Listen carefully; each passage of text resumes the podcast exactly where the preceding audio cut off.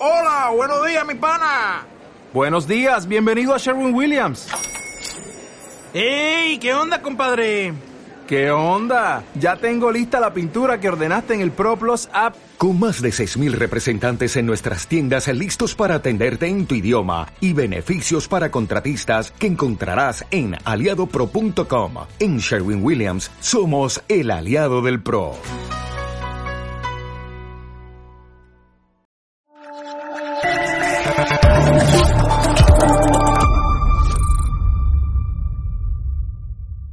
Que eres una mala persona y en este momento dejo para siempre Sí. de contestar a tus preguntas. Pero porque soy mala persona. No voy a responder a tus preguntas. ¿Usted prefiere hablar con terroristas?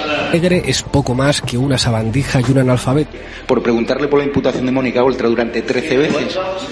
¿Eso es ser mala persona? ¿Preguntarle? ¿Debería Javier Negre estar en la cárcel? No estás acreditado. ¿Tú me quieres echar? Sí, claro. Ah, sí, sí, sí. ¿Vale? ¿Libertad de prensa no? No, no, no. ¿Puedo hablar en catalán? ¿Me lo puedo hacer en catalán, por favor? Es que si no, no lo entiendo. Los que recibimos Esto- insultos somos nosotros, no que es nos llamamos fascistas, ultraderechas, Esto fachas. no es...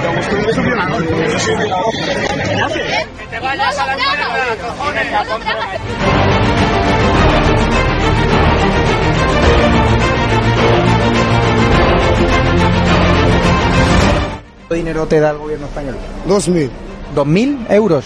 Aquí, en España, al mes. Sí. Tú defiendes y la gente para la que trabaja.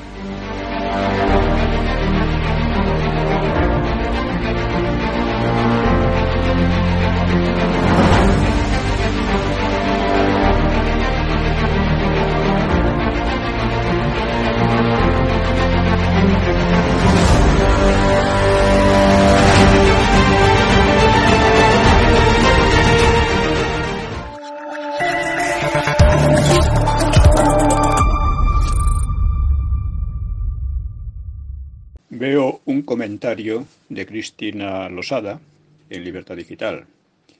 Dice así, ¿cómo pueden votar contra Dios? Dios se enfada de vez en cuando y esta ley nos ayudará a calmarlo. Supongamos que un dirigente político hubiera dicho tal cosa. No un dirigente político de una teocracia, sino de una democracia. Y no de una democracia del montón, sino de una de las potencias democráticas del mundo.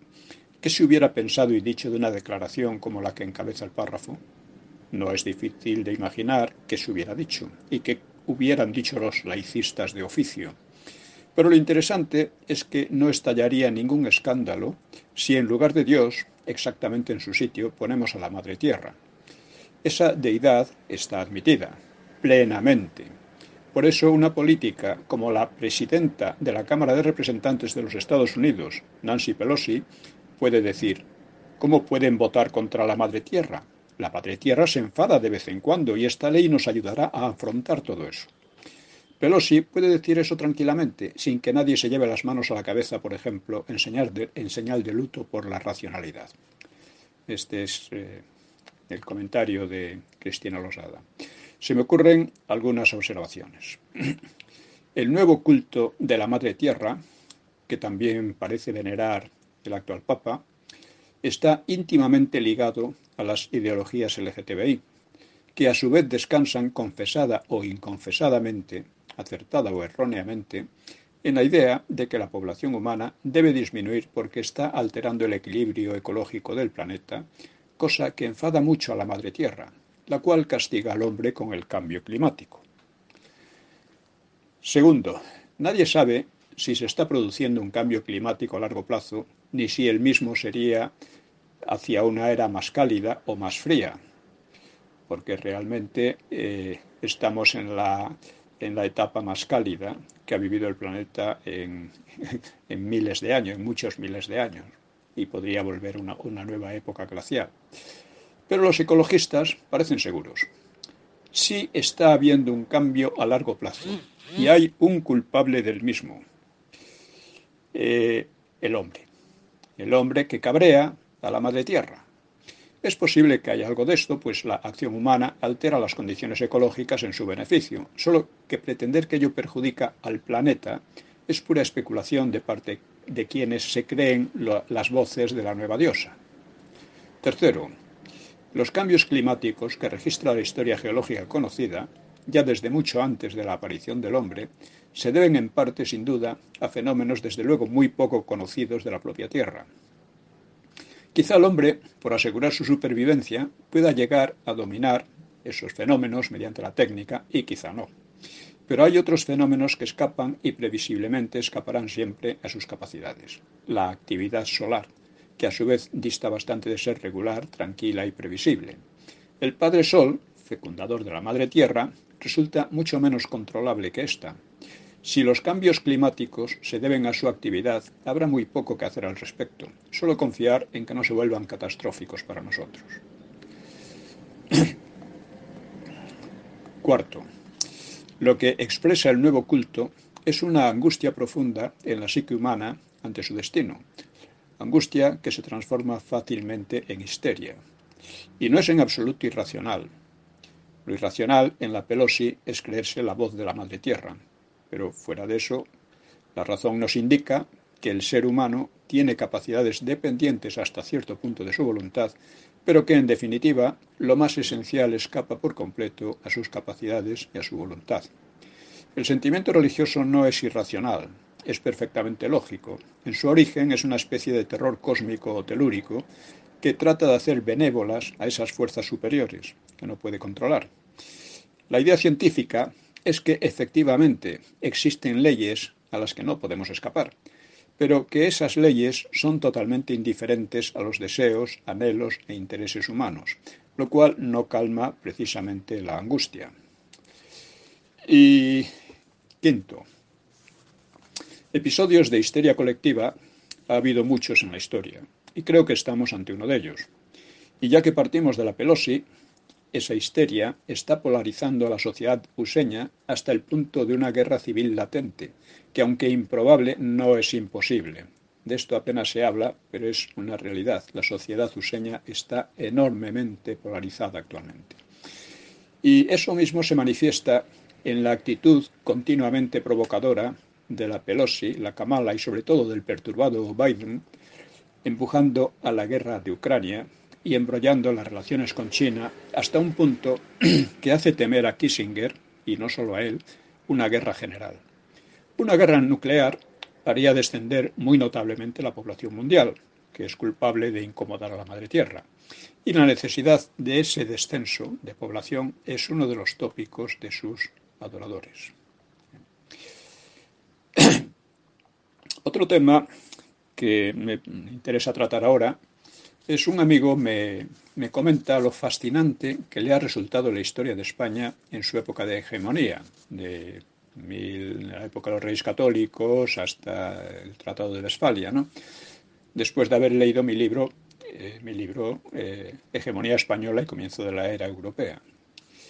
Dice, la imagen que tenía de aquel tiempo era más bien pesada y poco agradable. Y le digo que efectivamente lo es, por obra de numerosos historiadores intelectuales, a su vez pesados y mediocres. Esa historia es apasionante, mientras que hay que reconocer que el siglo XVIII resulta un tanto romo comparado con lo anterior, y el XIX y la mayor parte del XX es una época bastante estúpida. Como la historia economicista o tecnicista se ha impuesto, se ha vuelto incomprensible que un país que, según Kamen, era pobre, poco poblado y aislado de Europa, y según la mayoría de los expertos destacaba por su pobreza y poca población, pudiera no solo ganar la hegemonía en Europa, sino descubrir el mundo y abrir una nueva era en la historia humana.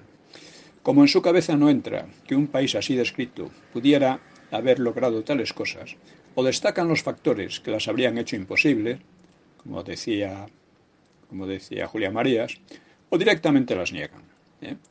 como hace Kamen, o las desvalorizan, como hace Joseph Pérez, tan premiado por el oficioso y anodino mundillo intelectual político hispano. Sin ser pobre, España era menos rica que otros países, que sin embargo tardaron un siglo en empezar a emular los logros españoles, limitándose hasta entonces a parasitarlos durante un siglo. Así fue, y esto es precisamente lo que vuelve tan fascinante aquella historia. Sí, podemos estar orgullosos de aquellos antepasados. No podemos estarlo, en cambio, de nuestro presente y de nosotros mismos. Bueno, en el blog estoy tratando también temas, como siempre, literarios, a veces filosóficos, porque eh, casi todo lo que eh, hay un trasfondo filosófico en casi todo lo que está ocurriendo actualmente en el mundo y, en España. Y, eh, en fin, me dice, eh, o sea, en relación con, con, la, con la entrevista que me han hecho en Le Figaro, pues está, está despertando en Francia cierta polémica. Eh, hay un vídeo que eh, reproduzco, vamos, enlazo en mi, en mi blog, y es de una de la señora que me entrevistó, Isabel Schmitz, y tiene ya un millón, más de un millón de reproducciones. Y el libro está en, el, está en Amazon en el número uno de ventas de historia del siglo XX. Sería interesante que en España también se difundiera mucho esa entrevista, sobre todo entre los periodistas, aunque pocos sepan francés, porque el libro fue sometido, el, mito es, el libro es Los mitos de la guerra civil, en Francia Le mythe de la guerra de España, fue sometido a un estricto muro de silencio en Europa occidental y en USA, lo que ha ayudado a que las gentes de la memoria aquí en España lo hayan hecho olvidar aquí. ¿no? Pero la verdad es que si el libro tiene razón, el 90% de lo que se ha publicado sobre la guerra civil y sus consecuencias en España o fuera son fábulas y manipulaciones, y que los mitos tienen razón lo demuestran los mismos fabuladores, al ser incapaces de aceptar un debate y en cambio responder con leyes liberticidas. Y están saliendo algunas réplicas.